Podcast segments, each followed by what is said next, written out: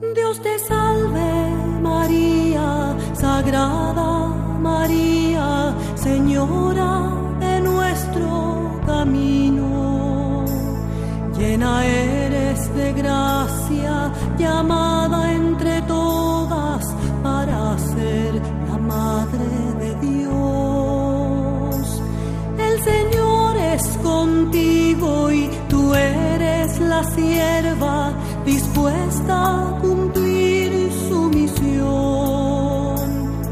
bendita tú eres, dichosa te llaman a ti, la escogida de Dios. Y bendito es el fruto que crece en tu vientre, el Mesías del pueblo de Dios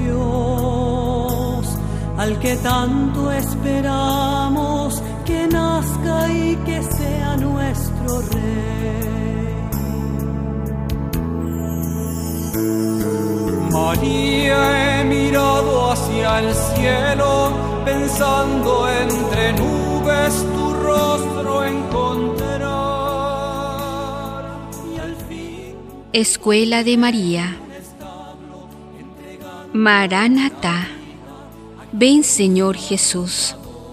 Apocalipsis 22, 20. he querido sentirte entre tantos milagros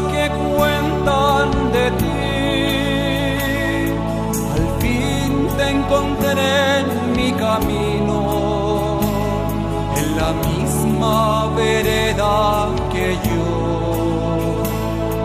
Tenías tu cuerpo cansado, un niño en los brazos, durmiendo en tu paz.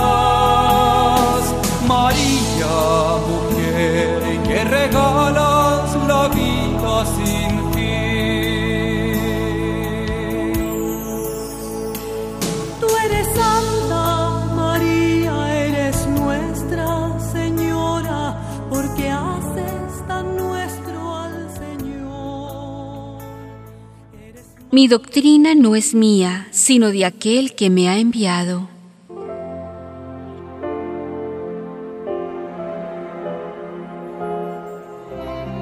Jesús.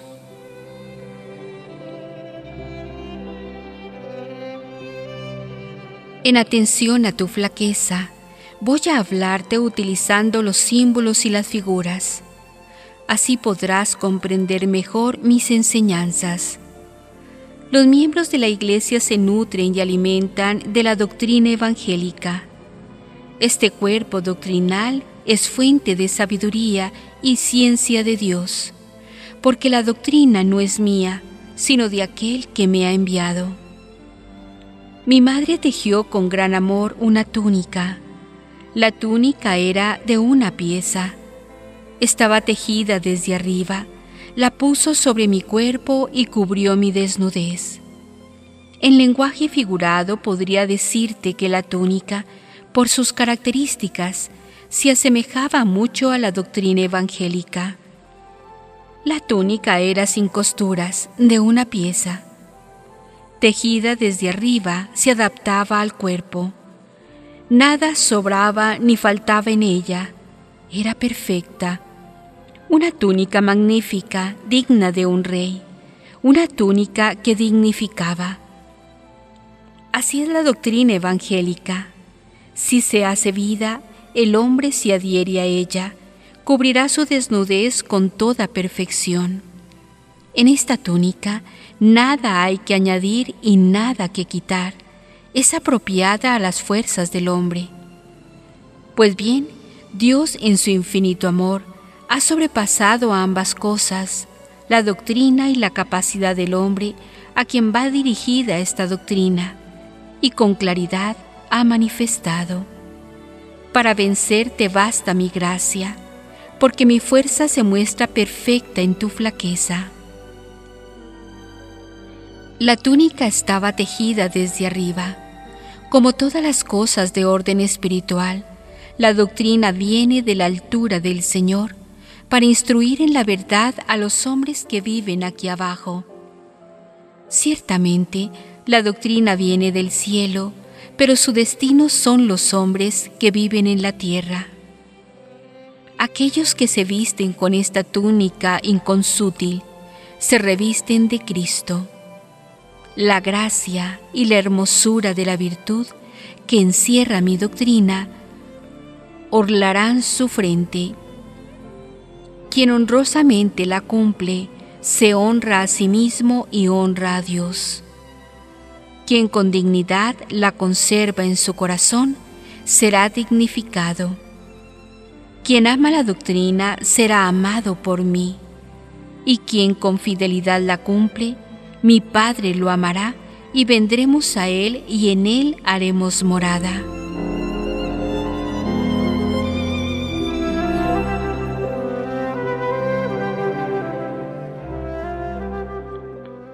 La doctrina es perfecta, pues al hombre desnudo de sabiduría y de ciencia le otorga un profundo conocimiento de Dios.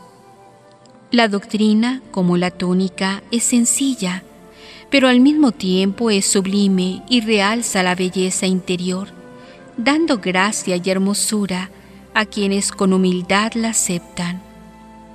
Los soldados, después de haberme crucificado, Tomaron mis vestidos e hicieron cuatro partes, uno para cada uno de los soldados. La túnica era de una pieza, sin costuras, y estaba tejida desde arriba. Se dijeron pues unos a otros, no la rasguemos, sino echemos suerte sobre ella para ver a quién le toca. Los soldados, en su ignorancia, obraron con gran sabiduría pues, ¿qué podían hacer con una túnica rota, dividida o rasgada? No serviría ni para unos ni para otros. Con una túnica dividida, nadie puede cubrir su desnudez. La túnica es símbolo de mi doctrina, pues por sus características se adapta perfectamente a esta enseñanza. La doctrina viene desde arriba, es perfecta, y de una pieza. Para que sea útil a todos los hombres y pueda cubrir su desnudez, la doctrina como la túnica no puede ser rasgada, rota o dividida. La doctrina que no se acepta toda entera es como si se rechazara en su totalidad, pues una verdad a medias es peor que una mentira, porque al mentiroso el hombre bueno no le sigue. Sin embargo, éste se deja seducir por aquellos que tienen apariencia de piedad. Estos son los que hacen daño a los fieles.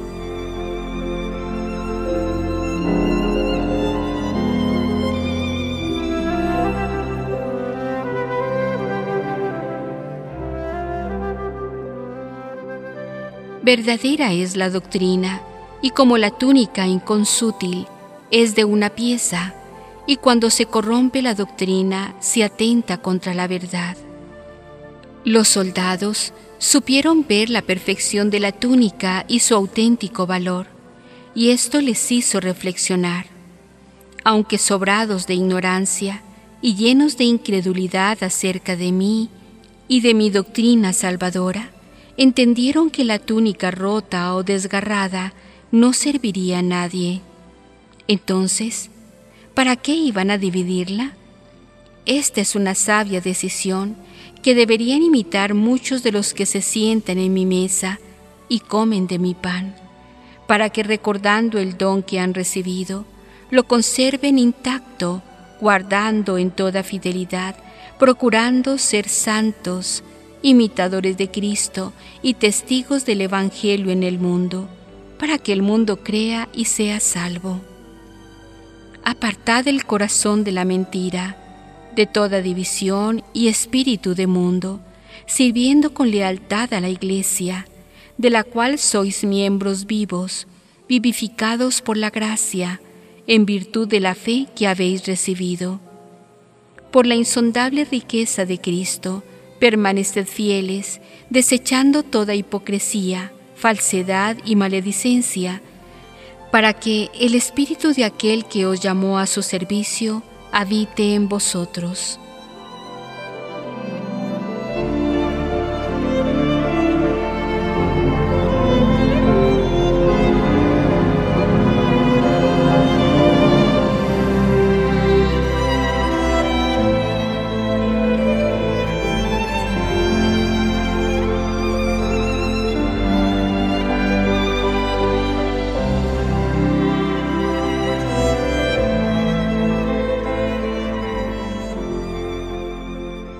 Yo soy el Divino Maestro y por eso enseño.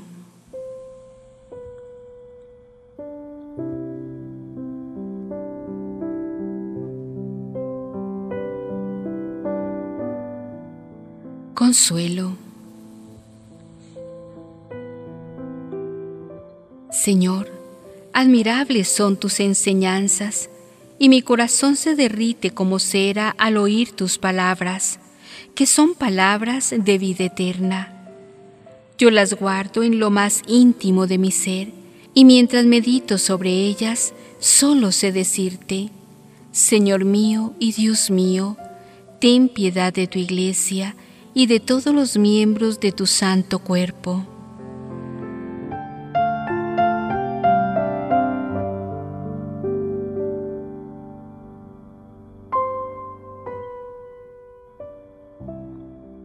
Jesús.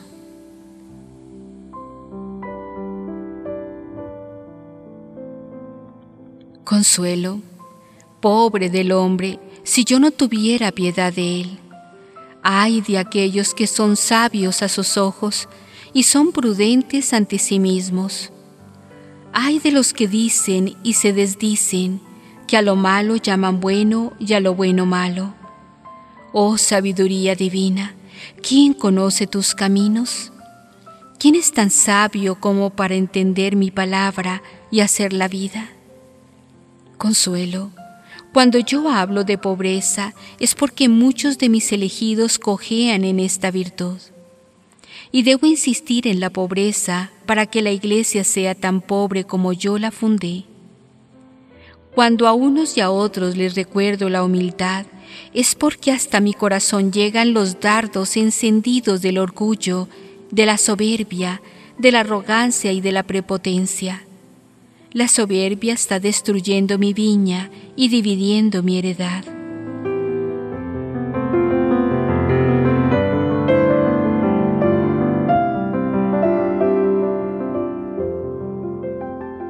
Cuando insisto una y otra vez en la sencillez de corazón, es porque el hombre se ha vuelto retorcido, neciamente se ha complicado la vida, haciendo difícil lo que en sí es fácil. Sabiduría de Dios, necesitan los hombres para hacer lo sublime sencillo y lo grande pequeño. Pero la necedad humana consiste en hacer complicado lo sencillo y en hacer inaccesible a los pequeños lo grande. Humanizan lo divino y divinizan lo humano. Cuando contemplo cómo algunos de mis elegidos han olvidado ese espíritu de entrega a Dios y de servicio a los hombres, una y otra vez repito, tú eres sacerdote por gracia de Dios. Recibe con humildad y gratitud este don divino y no vivas como necio, sino como sabio, aprovechando bien esta merced que no se malee tu corazón con deseos de poder y de gloria.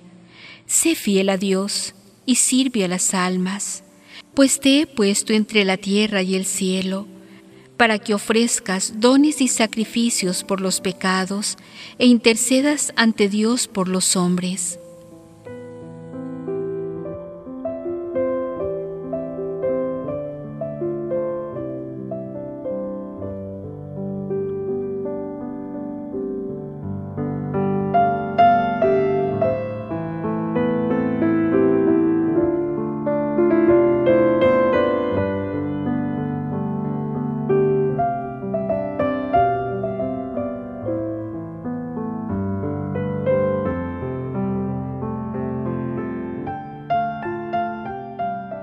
Avisa a tu pueblo y corrige sus extravíos.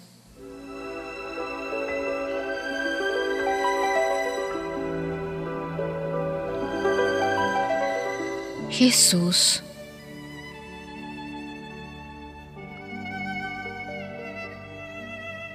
A ti, pastor de mi grey, van dirigidas mis palabras.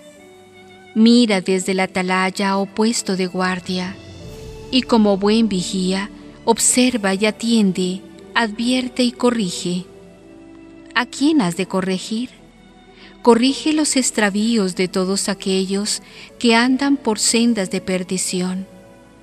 Haz cumplir la ley y no tuerzas el derecho procura que se conserve intacto el depósito de la fe. Atiende al rebaño, enseña al ignorante la doctrina, amonesta a los tibios. No tengas miedo, ejerce de buen discípulo de tu Maestro. Yo sentí en mi corazón un vivo celo por la gloria de Dios, y porque no se perdiera ninguno de los que me había encomendado el Padre Enseñé con autoridad la doctrina que no era mía, sino de aquel que me ha enviado. Advertí a los que me eran fieles del peligro de la tibieza, y a los que tenían un corazón tibio dije, ojalá fueras frío o caliente, pero como eres tibio, estoy para vomitarte de mi boca. Corregí la conducta depravada e hipócrita de aquellos que se sentaron en la cátedra de Moisés y con amor, paciencia y mansedumbre, soporté la escasa ciencia y la mucha ignorancia de aquellos que estaban junto a mí. Como hombre de mi confianza, cuida de mi casa y vela por cuantos en ella moran, para que sean hombres dignos del Evangelio. Pastor de mi grey, adoctrina al pueblo de Dios, pues es mucha la ignorancia en la que vive porque si, teniendo la misión de enseñar, no enseñas ni adviertes del peligro que acecha a todo hombre que se aparta de Dios y de la verdad revelada, teme por tu vida, porque vendré a ti para pedirte cuentas. Lo creas o no lo creas, mi juicio ya ha empezado por la casa de Dios. Pero si corriges a los extraviados, si enseñas la verdad del Evangelio y adviertes de los peligros a aquellos que viven peligrosamente al margen de la ley de Dios. Si haces como te digo, pero no te escuchan, antes al contrario, se hacen los sordos y se burlan de ti y de tus advertencias. No temas, por obrar conforme está escrito en los santos profetas, y por haber obedecido los consejos de aquel que te aconseja bien, habrás salvado tu alma.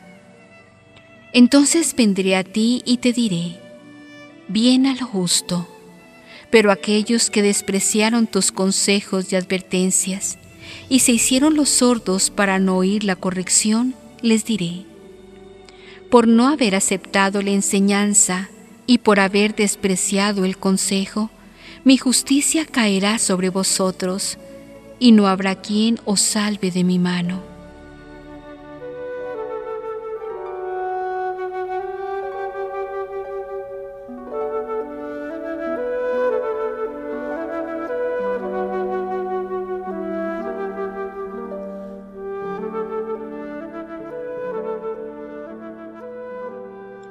Esta ignorancia acerca del bien y del mal de lo justo y de lo injusto, de lo que es grato a Dios y de aquello que Dios detesta, porque es abominable. Esta ignorancia que tienen muchos hombres acerca de Jesús, el Señor, de la palabra revelada y de la verdad del Evangelio. Este desconocimiento es causa de muchas desviaciones en la fe y de múltiples torpezas en las costumbres. Saulo persiguió a la iglesia por ignorancia, la cual persiste en el día de hoy, cuando de múltiples formas se persigue también aquellos que creen en mí y son fieles a mi doctrina. Para ordenar las ideas un tanto confusas, para llevar la luz a las mentes oscurecidas por doctrinas extrañas, solo hay un camino, enseñar a los hombres la verdad del Evangelio. El mal de muchos hombres es que no saben escuchar. Se han vuelto torpes de oídos, ciegos y duros de corazón. Por eso andan extraviados, absortos en sus pensamientos. Muchos son los recursos que la divina providencia utiliza para que los hombres cambien y arrepentidos de sus pecados vuelvan sus ojos a Dios. Mas, para que estos recursos sean eficaces, el hombre debe tener humildad para escuchar y sencillez de corazón para aceptar las enseñanzas y la corrección, la advertencia y el consejo. Solo así la luz iluminará su inteligencia, porque el espíritu de sabiduría estará sobre él y lo instruirá en la verdad.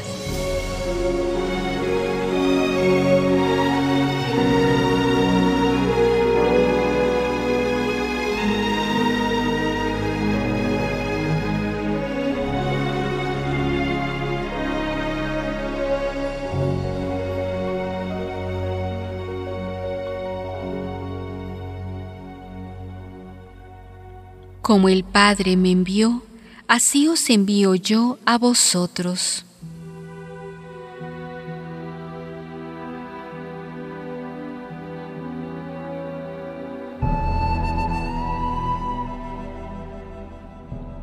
Jesús.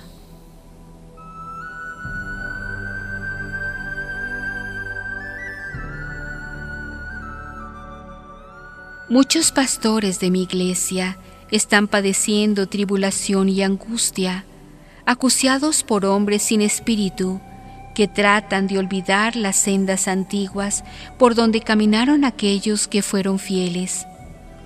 Ante la impiedad de estos y el descontento de los piadosos, que no aciertan a comprender por qué suceden estas cosas, se encuentra el pastor, que no siempre actúa con la fortaleza suficiente para vencer el mal.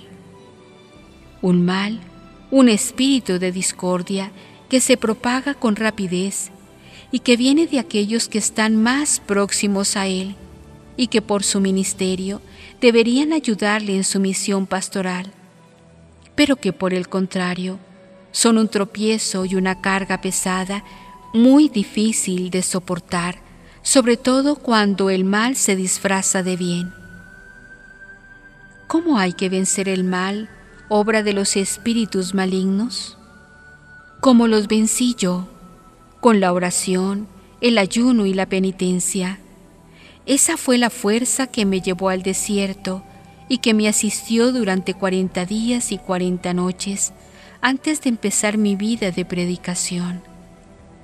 Yo hablé en el templo sin preocuparme de la opinión de los pontífices y sacerdotes y seguía doctrinando a un pueblo de corazón errado y más duro que el diamante para con su Dios. Por decir la verdad, fui perseguido y calumniado, me llamaron blasfemo y me tuvieron por un endemoniado. Unos me buscaban para despeñarme y otros para sorprenderme con sus preguntas llenas de malicia y falsedad.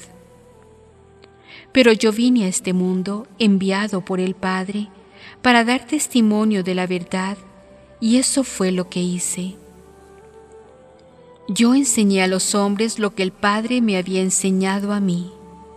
Yo no hablé por mi cuenta, sino que dije lo que Él me mandó decir y realicé las obras que Él me había mandado realizar. Yo no vine a hacer mi voluntad, sino la voluntad de aquel que me envió y la voluntad del Padre era que no se perdiera ninguno de los que se me había encomendado. Y como el Padre me envió a mí, así os envío yo a vosotros. Mirad que no se pierda ninguno de aquellos que os he encomendado.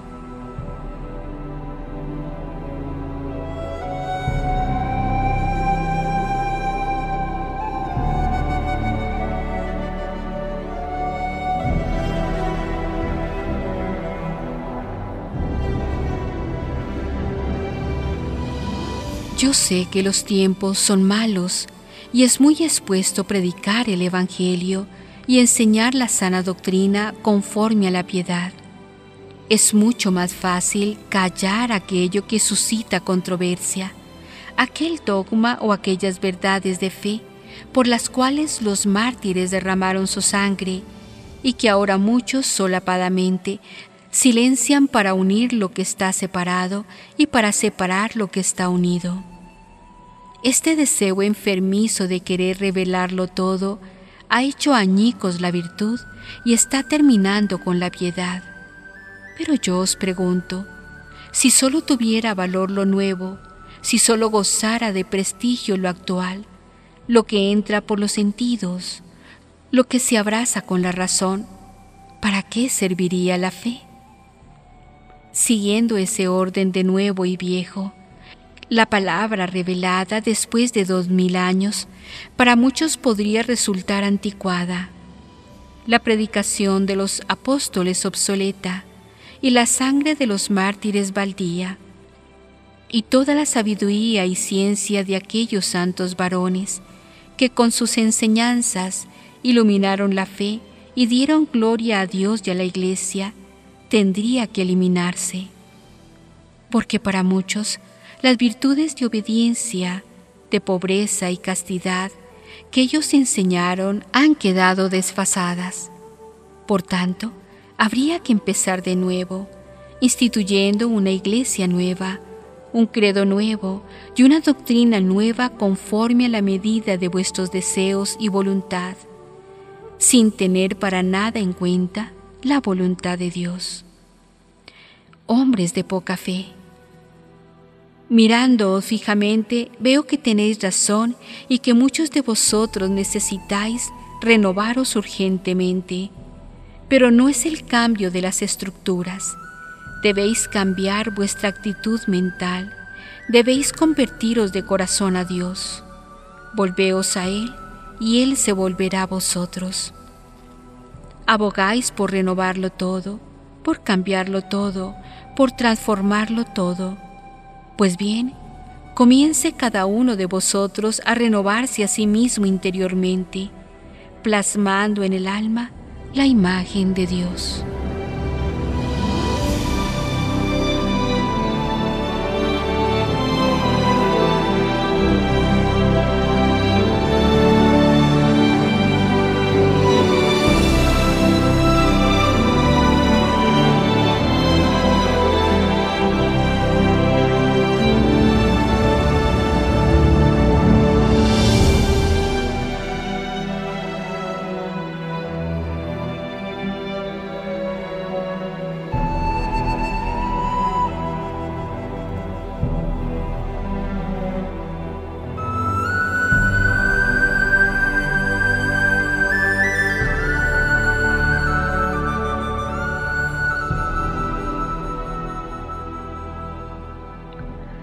En mi iglesia tengo muchos vigías.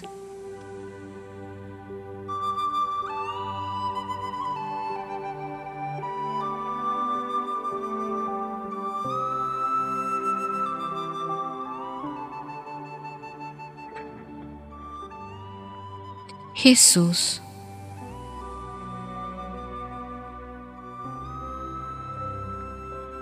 He puesto atalayadores en la atalaya vigías para que vigilen y guarden los bienes celestiales, velando siempre para que los ladrones y los salteadores no entren en la casa y roben la llave del cofre sagrado que guarda los tesoros. Tengo en mi casa vigías buenos, excelentes, pastores fieles, consagrados al servicio de Dios y del Evangelio, hombres revestidos de Cristo, cuya sola presencia es un gozo para mi corazón, porque no solo son gloria para Dios, son medicina que cura muchas dolencias del alma, testimonio de amor, de fe y de esperanza, una bendición para el pueblo de Dios. Yo sé que tú eres un pastor fiel, conozco tus obras y sé que conservas en tu corazón mi doctrina que practicas la piedad, que amas la oración, que prefieres la verdad a las medias palabras que inducen a la ambigüedad y llevan a la mentira. Sé que contigo en mi casa habrá paz y amor, justicia y santidad. Pero también sé que callas más que hablas y con tu silencio otorgas. Y es esto lo que tengo contra ti, y quisiera no tenerlo, porque estando consolidado en virtud, tienes en poco la corrección fraterna, virtud que puede sacar del error a muchas almas y llevarlas por el camino de la verdad. Habría que aplicarte a ti las palabras del profeta. Perro mudo, porque estás viendo la impiedad de mi pueblo y guarda silencio. Estás viendo cómo muchos mutilan la palabra del Evangelio y no alzas la voz en favor de la verdad. No corriges, no aleteas, no abres el pico.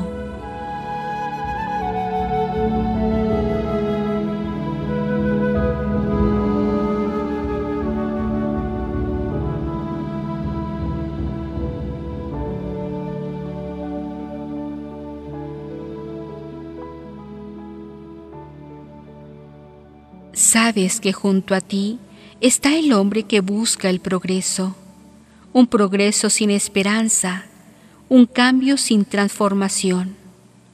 Y conoces, porque te asiste la luz del Espíritu Santo, que edificar no es demoler, que construir no es destruir, y que en el campo espiritual progreso es crecer en gracia y santidad. Pero según los criterios del mundo, Progreso es avanzar en la ciencia y retroceder en el camino de la virtud.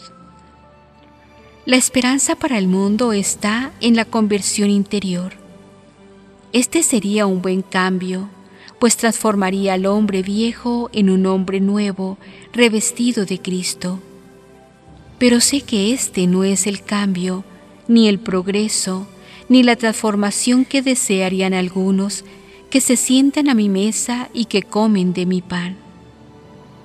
Tengo muchos vigías. Algunos lo son con vocación santa y otros han errado su camino. Estos son aquellos que dicen lo que no hacen y hacen lo que no dicen.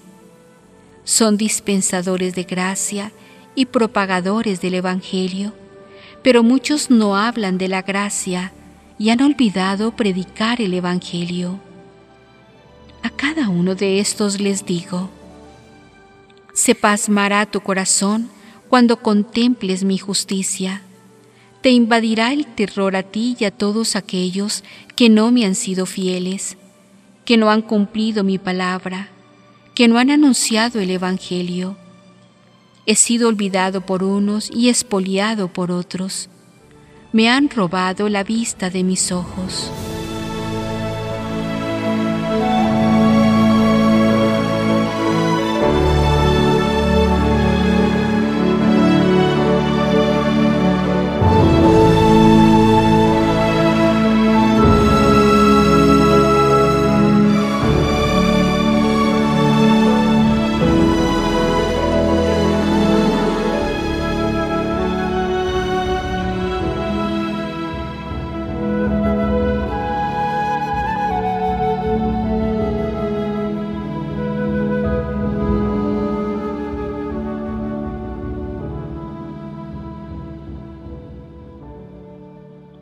Príncipe de mi casa y pastor de mi grey.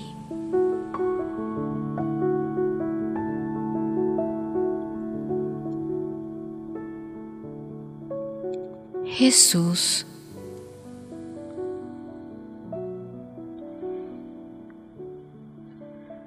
Miro a la tierra y todo lo que veo es desolación y angustia, dolor, llanto y sufrimiento, sangre, violencia y muerte, lascivia, promiscuidad, adulterio, criaturas desnaturalizadas que aprisionan la verdad con la mentira, mujeres que se unen a otras mujeres, mudando el uso natural por un uso contra natura.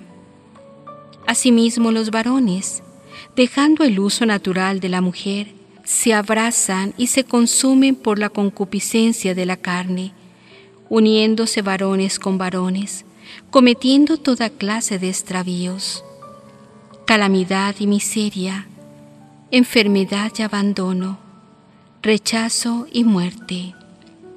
Este es el fin para muchos hombres que viven apartados de Dios, de su ley y de su doctrina.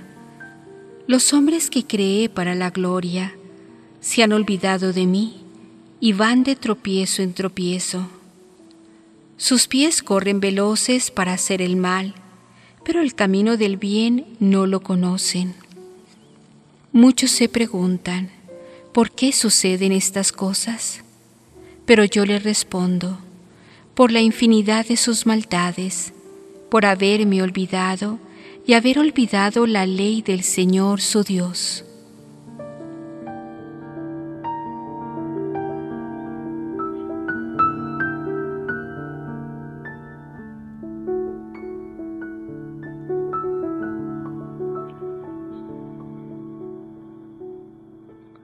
Recuerda que está escrito, amarás a Dios con todo tu corazón, con toda tu alma, con toda tu mente y con todas tus fuerzas. No tomarás en falso el nombre de Dios, porque no dejaré sin castigo a aquel que tome en vano mi nombre. Santificarás el día del Señor, seis días trabajarás y harás tus obras, pero el séptimo día descansarás. Honrarás a tu padre y a tu madre, los respetarás y los reverenciarás para que vivas largos años en la tierra. No matarás, no derramarás sangre inocente, porque quien mate a un hombre, reo será ante mí de la sangre de este hombre. No adulterarás, porque los adúlteros no entrarán en el reino de los cielos. Y todo hombre que mire a una mujer deseándola, ya adulteró con ella en su corazón.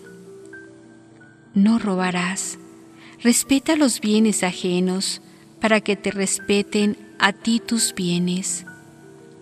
Sé justo y retribuye con justicia y equidad el trabajo del hombre. No saques provecho de la necesidad del pobre. Obra injusticia y ten amor y misericordia y el Padre que está en los cielos te lo compensará. No levantarás falso testimonio, no mentirás, porque todo aquel que miente profana la verdad y es hijo del diablo, padre de la mentira, que siempre fue mentiroso. No desearás a la mujer de tu prójimo, porque este deseo contamina el alma embrutece el pensamiento y ofende a Dios. No codiciarás los bienes ajenos. La codicia es causa de grandes torpezas. El hombre codicioso, aunque está sobrado de riquezas, siempre hambre hará. Esta es la ley santa que da paz al espíritu, cura las dolencias del alma y da alegría al corazón. Cúmplera y serás perfecto.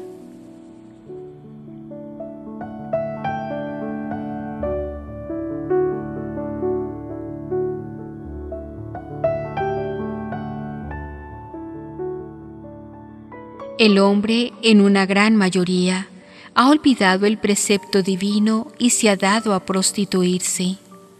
Las consecuencias de rechazar a Dios y de olvidar y despreciar su ley son nefastas. Pues ¿de dónde proceden tantos males? La concupiscencia de la carne, la destrucción de la inocencia, los crímenes contra natura, la seducción al mal de los jóvenes, la inmoralidad de los mayores, los adúlteros de los padres, las rebeldías y desobediencia de los hijos, la demolición de las familias. ¿Dónde tienen su origen? En la incredulidad, en el alejamiento de Dios, en el desprecio de su santa ley. El mundo está lleno de corazones incrédulos, soberbios y rebeldes a Dios. Y aunque muchos de ellos han sido educados en la fe, se han extraviado. Los pecados de Sodoma y Gomorra son los mismos pecados que hoy día está cometiendo el hombre, pero la proliferación del mal hoy es mayor y se extiende con rapidez por todo el mundo, como si se tratara de una epidemia contagiosa que peligrosamente conduce a la muerte, a una muerte que para muchos será irreversible. Oíd cielos, prestad oídos, moradores de la tierra, que habla el Señor a todos aquellos que caminan por sombras de muerte. Son tantas tus maldades, son tan graves tus pecados, que desfallecería de espanto tu corazón si pudieras verte en lo más recóndito de tu ser como te veo yo. Y si yo te concediera ojos lúcidos para ver el daño tan terrible que estás haciéndote a ti mismo, a los hombres y a la creación entera, tal vez no podrías resistirlo y asqueado huirías de ti mismo como quien huye de su peor enemigo. Príncipes de mi casa, pastores de mi grey, prestad atención a mis palabras. Guardianes de mi ley, cumplid el mandato del Señor Dios vuestro. A cada uno de vosotros digo, te he dado un nombre glorioso, príncipe de mi casa, pastor de mi grey. ¿Y para qué, hombre de mis predilecciones, he puesto mis ojos en ti y te he revestido de mi poder? Para que administres mis bienes y para que gobiernes al pueblo de Dios en justicia y santidad, no como gobiernan los reyes y los jefes de este mundo, que los más poderosos y fuertes oprimen a los más débiles. No ha de ser así entre vosotros, que sois siervos de Cristo, administradores de la palabra, apóstoles del Evangelio.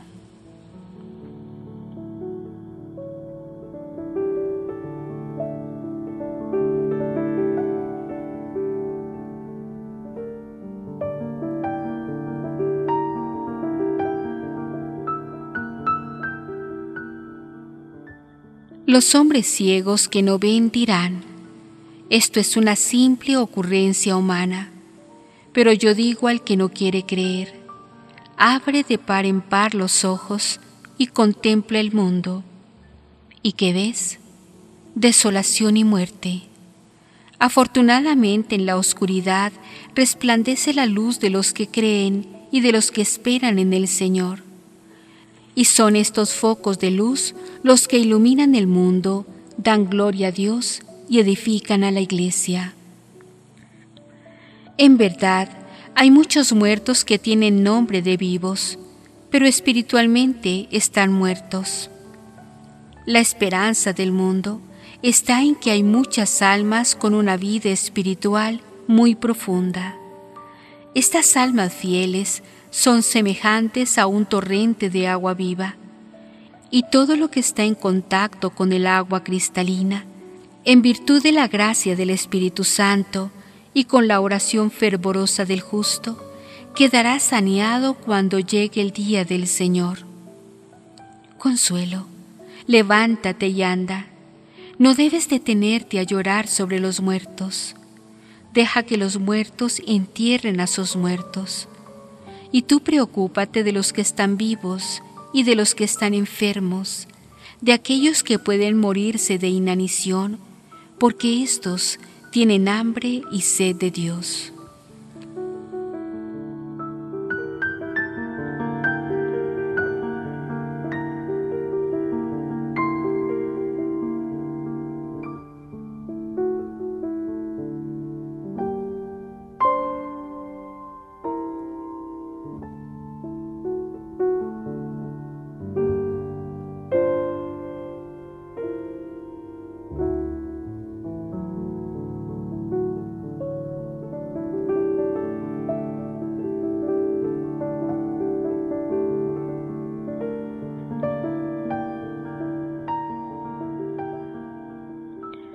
Debilidad es aprovechada por la maldad del malvado.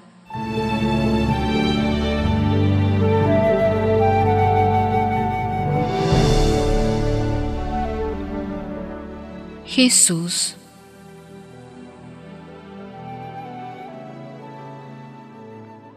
Ahora soy yo el atalayador que está en la atalaya. Observo, miro, contemplo, escruto tu corazón y sigo tus pasos. Creíste, porque así otros te lo habían enseñado, que el Señor está en la altura y que no suele bajar a la bajura para encontrarse con el hombre, para hablar con él y para compartir la soledad humana, los sufrimientos y las amarguras, para enseñar a los humildes, a los sencillos y a los pequeños.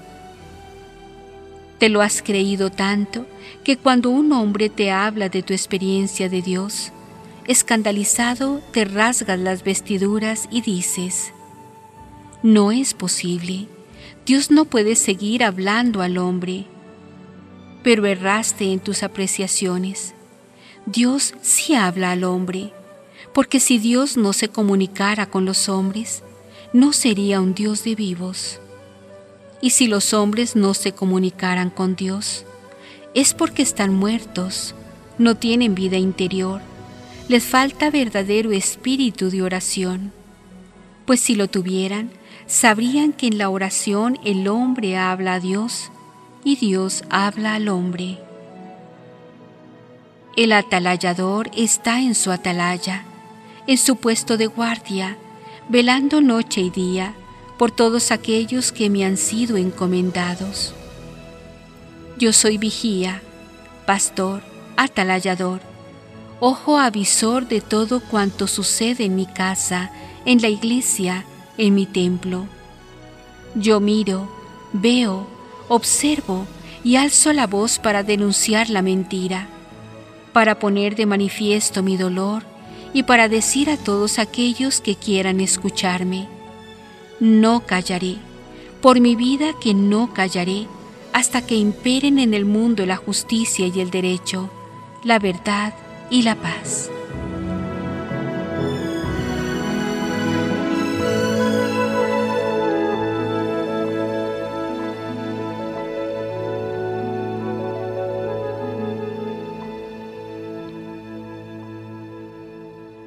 Si yo callara, si yo os dejara ser sin inmutarme, sin protestar, sin denunciar el mal que el hombre malvado tiene ideado hacer, si yo por la incredulidad de unos y por la arrogancia y prepotencia de otros guardara silencio y no me comunicara con mi pueblo, con mis almas fieles, mis elegidos ante tantos atropellos podrían decir, el Señor Dios nos ha abandonado, nos ha dejado a merced de hombres que han perdido el corazón y andan extraviados en la fe.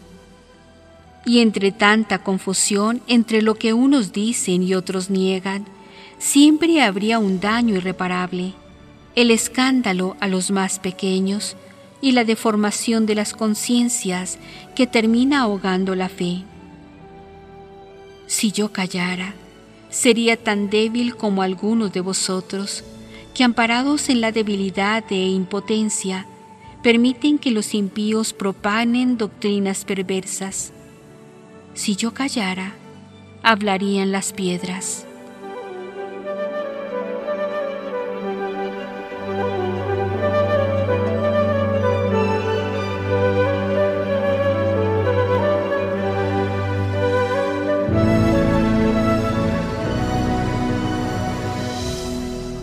Como Señor que conoce el corazón humano, entiendo muy bien que estorbe mi presencia, que hieran mis palabras, sobre todo a aquellos falsos ministros, obreros tramposos, que alardeando de sabios se han hecho necios, pues es suma necedad haber conocido el camino de la verdad y después de conocerlo, vivir en la mentira, olvidando los santos preceptos de Dios. Las palabras de este libro serán para ellos palabras de un libro sellado. Muchos soñarán que están hartos de pan, pero en su interior no habrá saciedad, ni paz, ni gozo de espíritu. Los necesitados de instrucción divina como están sobrados de sabiduría humana, rechazarán mis palabras, no admitirán mis enseñanzas y no escucharán mis consejos. Consuelo, esto a ti no debería preocuparte. No olvides que el hombre dará cuenta a Dios de las gracias que ha recibido y de las que ha despreciado. Tu imagen serena, vestida entre mantos de luz, y al fin te encontré doloroso,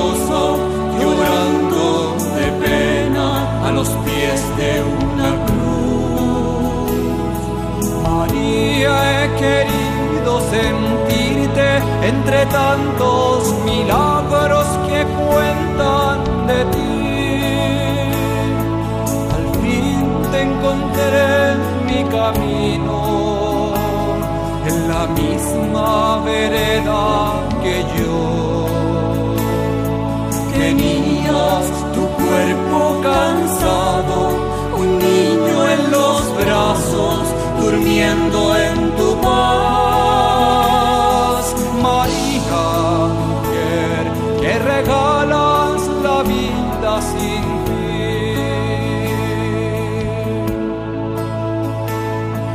Te salve, María, Sagrada María, Señora